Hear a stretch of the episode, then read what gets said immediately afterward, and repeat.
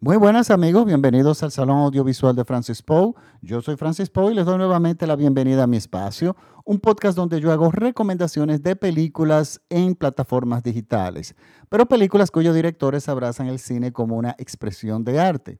Para esta semana les traigo una recomendación de la plataforma de Netflix y yo creo que es por primera vez o segunda vez que yo recomiendo una serie. Y les recomiendo porque solamente hay una temporada y si bien pueden que lleguen otras temporadas, la primera concluye y, ya es una obra independiente. Por lo tanto, cualquier cosa que ellos agreguen después muy probablemente dañe la serie o de repente es otro punto de vista, pero mientras que de repente es interesante o no, pero me refiero a la primera temporada de una serie reciente turca que se llama Nos conocimos en Istanbul. El nombre original es Bir Bashadir y en inglés es Ethos, E-T-H-O-S, pero aparece en español Nos conocimos en Istanbul. Y es una serie que está protagonizada por eh, Oiku Karayel, Fatin Artman, Funda Erigit, Devnet Kayalar y Setar Tar Rogen. Espero que lo haya pronunciado bien. Si los actores me están oyendo, debe estar muertos de la risa. Pero bueno, son actores desconocidos para, por lo general para uno. Y el director es Berkum Oya y también dirige la, escribe el guion y dirige la serie. Todos los capítulos. Eh, miren, ¿de qué se trata esta serie? Primero yo estuve a punto de no verla porque ese título de Nos conocimos en Istambul a mí me suele tener novela y me sonaba algo muy cursi. Y sabemos que eh, Turquía ahora es, una, es la meca de las, de las grandes telenovelas. O sea, el mundo está vuelto loco con las series turcas y con las novelas turcas. Y en mi país ahora mismo es una locura con eso. Y yo pensé, bueno, puede que un poco, esto sea un poco más de lo mismo, quizás con un poco más de presupuesto, pero vamos a ver. Y resulta que yo le doy mis 5 o 10 minutos, eh, lo que yo le doy a una serie antes de quitarla, o si decido quedarme viéndola o no, igual que una película. Y resulta que empecé a ver la serie, inmediatamente quedé atrapado en menos de tres minutos. O sea, quedé atrapado por el argumento y que me y vi, y vi todos los, los episodios en un día, y son ocho y son largos. O sea, yo me dediqué eh, el día entero a ver esto. O sea, que si van a ver esta serie van a caer atrapados. Pero ¿por qué a mí me gusta esta serie? Mire, esta serie, eh, señores, desde el punto de vista cine, cinematográfico, visual, es impecable.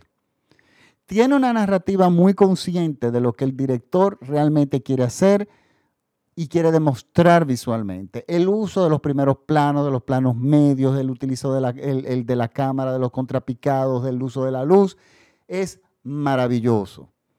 Hecho de una forma increíble. Eso simplemente empezando por los aspectos técnicos. Si me voy por la dirección y por las actuaciones que son todas, absolutamente todas son formidables.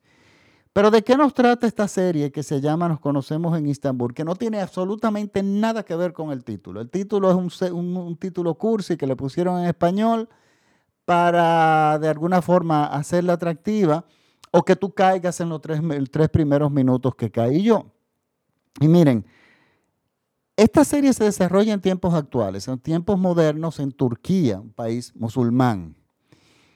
Y lo primero que vemos es dos mujeres en un consultorio, una psiquiatra y una paciente.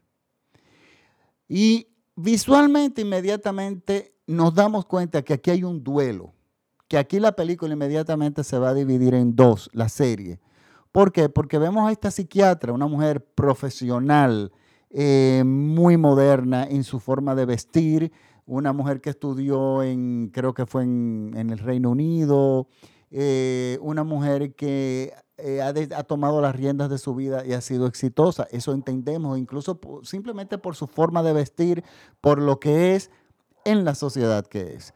Pero por el contrario, vemos a la paciente, que es una chica muy joven, nuestra, la psiquiatra es una mujer de algunos 40 años, 40 y tantos años de repente, y la, y la joven es una jovencita que puede ser entre 18 y 22 años, pero contrario al modernismo de la psiquiatra. Esta es una chica extremadamente tradicional dentro del Islam.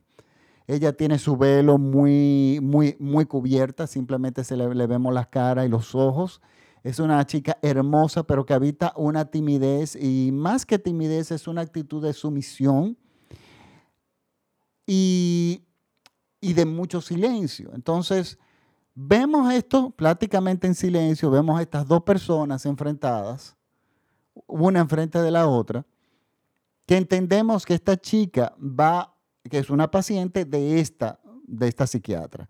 Pero entonces nosotros como espectador nos pica la curiosidad, o sea, esta chica tan tradicional musulmana que hace en el, en el consultorio de una psiquiatra, o sea, todas las preguntas que nosotros nos llegan a la cabeza, eh, pues bueno, inmediatamente, hace que nosotros nos quedamos, quedemos ahí frente a la pantalla para ver qué es lo que va a pasar. Y lo que pasa es lo siguiente, y esto no es un spoiler, o sea, esto es lo que es la trama realmente de la peli, del argumento de la, serie, perdón. Y es que esta chica llega al consultorio de la psiquiatra por referencia de un médico general que la, eh, le estuvo examinando porque esta chica tuvo una serie de desmayos, sin explicación alguna, desmayos inexplicables, y ella físicamente no tenía nada. Le hicieron todos sus análisis y ella físicamente no tiene nada. Entonces, bueno, lógicamente el profesional de la medicina, la mandó donde una especialista que él entendía que podría entender mejor el tema de sus desmayos, que es una psiquiatra. Pero esta chica llega donde la psiquiatra sin saber muy bien ni siquiera qué es lo que hace una psiquiatra, ni siquiera por qué ella está allá. Y, y al principio es una chica que está callada, pero se desata hablando en ese espacio. Y ella empieza a hablar sobre ella, sobre trivialidades, se desvía de la, de la comunicación. Y aquí empieza a salir, enfrentarse el antiguo, la antigua Turquía, o sea, la, Turquía tradicional, enfrentada con la Turquía moderna representada por la psiquiatra. Y la serie es un duelo entre estas dos culturas dentro de una misma cultura. Dos corrientes temporales, o sea, dos corrientes del tiempo que, que, transcurren al mismo tiempo, pero sin embargo toman caminos totalmente diferentes. La psiquiatra es, tiene un rechazo a atenderla y de hecho espera que la cliente no vuelva nunca, que esta chica no vuelva, porque una de las condiciones que le puso la chica, bueno, que le exteriorizó la chica, fue que ella tuvo que consultar antes de ir a donde ella, a la consulta de un psiquiatra, con su hoja. Su hoja es la figura islámica, eh, digamos, que eh, lo que sería en el cristianismo el cura de la parroquia del barrio, pero con muchísima más influencia, es persona muy respetada por ella, casi venerada, una persona mayor, que lo que busca es el bienestar dentro del Islam de su comunidad, pero solo dentro de las garras del Islam, digamos. Y resulta que esta chica tiene que consultar, le consulta a él que si le da permiso, porque es prácticamente permiso que le está pidiendo para ir a, la, a lo que, a la, psiquiatra, y el Hocha le dijo que sí, que, que puede ir, pero con una condición es que todo lo que se hable ahí, él tiene que saberlo. Ella tiene que volver a donde él a contárselo, a decirle lo que le habló la psiquiatra, para entonces él tomar la decisión de que es de, una decisión eventual de realmente si eso le conviene a ella o no y decide prohibirle que vaya o decirle, eh, o, o sea, permitirle que siga con la consulta o simplemente prohibirle que vaya. Y ella está totalmente esta jovencita eh, dispuesta a cualquier decisión que le diga el, el. Que eh, si el hotchat le dice no vas a ir, ella simplemente no va a ir. Es una chica obediente. Pero ¿qué pasa? La psiquiatra esta situación se la encuentra sumamente incómoda porque es que tiene que atender con mucha ética la parte que ella detesta de su cultura y de la parte que ella salió corriendo de su cultura. Y que ella vive dentro de esa cultura, pero ella no pertenece a esa corriente tradicional, que tiene que existir al mismo tiempo con el modernismo. Entonces estamos hablando de derecha y hasta cierto punto derecha e izquierda enfrentados en un mismo, y claro, enfrentados y obligados a estar juntos por una ética profesional. Eh, entonces, bueno, aquí se desatan los conflictos. Y se desatan los conflictos básicamente porque la chica, que ella pensó, la psiquiatra, que no iba a ir a más de una consulta, resulta que la chica encuentra en la consulta, en ese consultorio, un espacio donde ella se da cuenta que puede tener una voz y no va a ser juzgada ni criticada. Y esto hace que esta chica insista en volver y volver y volver. Entonces, esta es la serie. Se van desarrollando los personajes de un lado y de otro. Se van desarrollando los personajes, los familiares, y se van revelando las causas de no de los desmayos, sino de muchísimas otras cosas. Y es una serie que, no, que es un roller coaster entre que nos sofoca desde el punto de vista hasta cierto punto moral, porque los personajes, muchos de los personajes, nosotros los queremos y lo odiamos. O sea, hay un personaje, o no lo queremos, sino terminamos entendiéndolo, porque hay que entenderlo dentro del contexto de la cultura. Por ejemplo, el, hermano de la paciente es un tipo muy brutal, es un tipo muy básico, es un tipo extremadamente machista. Eh, da órdenes a, sus, a las mujeres como que todas son, eh, bueno, simplemente ejerciendo ese poder masculino que te da el, Islam y las culturas así. Y entonces él lo ejerce al 100% ese poder. Pero es una persona muy limitada, una persona que no tiene la capacidad de distinguir cuando una persona tiene un conflicto psicológico y necesita ayuda. O sea, muchas, eh, y aquí yo veo, muy, y eso no solamente es allá, muchas personas que yo veo que tienen el caso de la depresión, que trabajan, que habitan la depresión, veo personas, yo he visto personas que se acercan y le dicen, pero saca de adentro, es que tú eres muy poquita, tú eres muy poquito, tú eres una, ponte tu parte, señores, las enfermedades psicológicas van muy para allá de una actitud que uno pueda tener ante la misma, o sea, la depresión es un caso muy serio, entonces, claro, personas sin herramientas, y este hombre... Eh, muy, este hermano de esta protagonista es un hombre muy bruto, muy brusco, pero al mismo tiempo se van revelando eh, cualidades del personaje. Y así se la pasa la película, la serie entera. O sea, hay personajes que, que de momento tienen muchas cualidades y de momento oscurecen y vuelven y brillan. Y es que así es la vida. Y es cómo uno tiene que enfrentar las cosas y en su tiempo en el momento con lo que te toca vivir. O sea, el mundo no va a cambiar simplemente porque tú necesites que el mundo cambie para tú ser feliz. Tú encuentras tu camino, tú, tienes que encontrar un espacio en, tus, en la sociedad donde tú puedas existir, aunque tú seas una pequeña minoría. Pero los tiempos no los cambias nadie, los tiempos cambian solos. Entonces vemos una sociedad que va progresando, por un lado se va liberando mucho y por el otro lado hay, una, eh, hay un pulso de los conservadores de derecha que quieren mantenerse y obstaculizan las cosas, obstaculizan, el proceso de el proceso de las sociedades. Y, eso pasa en muchísimos países. Bueno, en mi país esto pasa. En mi país todavía se está discutiendo eh, las causales, por ejemplo, del, del aborto de que aquí se, está planteando en una forma de buscar un equilibrio eh, entre la derecha y la izquierda, que se permite el aborto en tres causales, en, por violación, por eh, que ponga en peligro la vida de la madre o que no sea un, embarazo viable. Creo que esas son las causales. Y los de ultraderecha están totalmente opuestos a cualquier tipo de aborto bajo ninguna circunstancia. Entonces, al final la historia acoteja las cosas, pero de repente se toman 30, 40, 50 años donde cuando a ti se te ha ido la vida para que, para que las cosas cambien. Entonces la película, la serie tiene que ver mucho con eso, cómo encontrar su espacio eh, y el equilibrio dentro de una sociedad tan polarizada. Es una serie que está, señores, magníficamente bien hecha. Las historias son muchas historias. Yo le he hablado solamente de la esencia pero como eh, hay personajes que son el hermano de la paciente, la cuñada de la paciente, los sobrinos de la paciente, los vecinos o la psiquiatra, la mejor amiga de la psiquiatra y todo. Y al fin y al cabo también algo que te, te dice es que todos estamos conectados. Por lo tanto, hay que desarrollar pulmones y tolerancia y encontrar uno su espacio en la sociedad, en la sociedad para poder seguir viviendo. Porque el mundo no se cambia simplemente porque uno quiera. Los procesos históricos. Eh, yo tengo una amiga periodista que dice, la historia no la detiene nadie.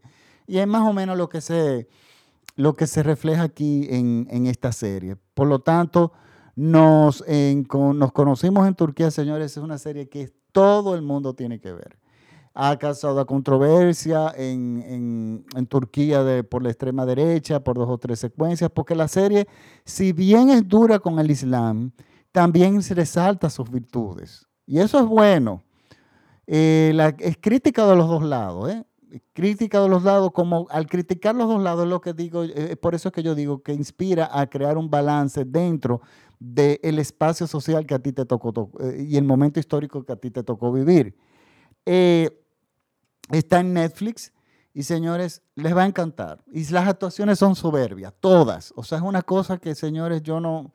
Toca incluso tema del lesbianismo, em, de la sexualidad, toca la sexualidad en sí, un tema Foucault en esos, tabú, perdón, en, esas sociedades y, y, lo toca, lo toca de una forma justa. Y, y de ambos lados ataca pero al mismo tiempo resalta virtudes. Y es una cuestión de tomar, y yo entiendo, y dejar. Maravillosa la serie. Está, como les digo, disponible en Netflix. También quería dejarles saber lo siguiente. Yo descubrí, hay una plataforma, por lo menos en República Dominicana funciona, y es barata, dura cuatro, cuesta tres dólares y pico, casi cuatro dólares, que se llama Flix Olé. Flixolé es una plataforma así como Netflix o como Prime Video, pero exclusivamente de cine español. Y créanme, el cine español tiene grandes maravillas y ahí están prácticamente todas. Yo vi una, yo vi una cantidad de películas maravillosas. Eh, hay películas de Buñuel, de Carlos Saura, El espíritu de la colmena, El sur, que es una película que fue tan difícil para mí de ver, eh, está ahí. Eh, de ver en el sentido de conseguir dónde verla. Y hay películas de, los grandes directores del cine español, así como películas de Marisol y de Rocío Dulcan. Tiene un trial de 14, dólares, perdón, de 14 días gratis, muy generoso, antes de hacerte el cargo a la, a la tarjeta de crédito. Yo creo que vale la pena que la visiten. cuesta 4 dólares, no es mucho ni siquiera para aquí en Latinoamérica. Y sobre todo yo, como tienen mucho cine de los años 50 y 40 incluso y 60, de repente es una plataforma para aquellos que, personas que, tienen, eh, que viven con sus padres, que son señores mayores ya, personas ya entradas en la tercera edad, que les va a gustar mucho esta plataforma, o sea, porque son películas en español, son comedias que ellos van a entender, o sea, que, lo que ellos conectan porque es su época, y también, bueno, cine de todo tipo, pero maravilloso. Bueno, eh, Flix Olé, está la aplicación en, en todo, eh, bueno, en, Google, Google la tiene y la tiene iTunes Store. Yo la bajé por iTunes Store, está disponible también para la Apple TV. Y muy bien, su, resolución es muy buena. No es mejor que de repente la de Netflix o de la propia Filming, que sería una competencia allá en España. Lo que pasa es que la ventaja es que tiene que sí puedes ver el contenido en República Dominicana, lo que no puede pasar con plataformas como Filming. Y en ese sentido ellos aventajan a Filming en eso, además que el costo es mucho más barato. Pero bueno, eso es lo que le quería eh, dejar decir. Les recuerdo que este podcast es escuchado en todo México vía radiola.com.mx. Un saludo a mis amigos y a mi audiencia de todo México vía Radiola. Y este podcast viene patrocinado por Café Managua, café dominicano de la mejor calidad. Baja la aplicación de la tienda de iTunes, o sea, o de cualquiera, dependiendo del móvil que tengas. Eh, dice Managua, la, eh, la, aplicación se llama Maguana, perdón. Y Café Maguana puedes bajarlo y, hacer tus órdenes en línea. Tienen diferentes tipos de café y productos relacionados con el café. Eh, maravilla. Además, recuerden que el cine y el café van de la mano. Eh, es una gran compañía. Pues bueno, ahora sí me despido. Hasta la próxima semana. Muchísimas gracias por la sintonía. Disculpen que el podcast traté de subirlo ayer, pero bueno, por problemas eh, con el sistema eléctrico de mi zona no pude otra vez. Pero bueno, y también con el tema del COVID, estamos, en mis horarios son un poco locos y en mis trabajos formales, por lo tanto, si no, está, si no lo subo el viernes, pues lo subo el domingo, el sábado, y si no el sábado, pues bueno, el domingo. Pero bueno, ya si les dejo una buena película y yo sé que si empiezan a verla hoy, van a estar mañana bastante, hasta mañana bastante entretenidos. Bueno, muchísimas gracias por la sintonía. Ah, bueno, recuérdense que me pueden seguir en mis redes en el Salón Audiovisual de Francis Poe en Facebook o como arroba Francis Poe en Instagram y en Twitter. Y por favor, compartan este podcast con sus amigos si realmente lo consideran, eh, si les gusta y claro, por supuesto, si lo quieren hacer. Pues bueno, chao, hasta la próxima semana.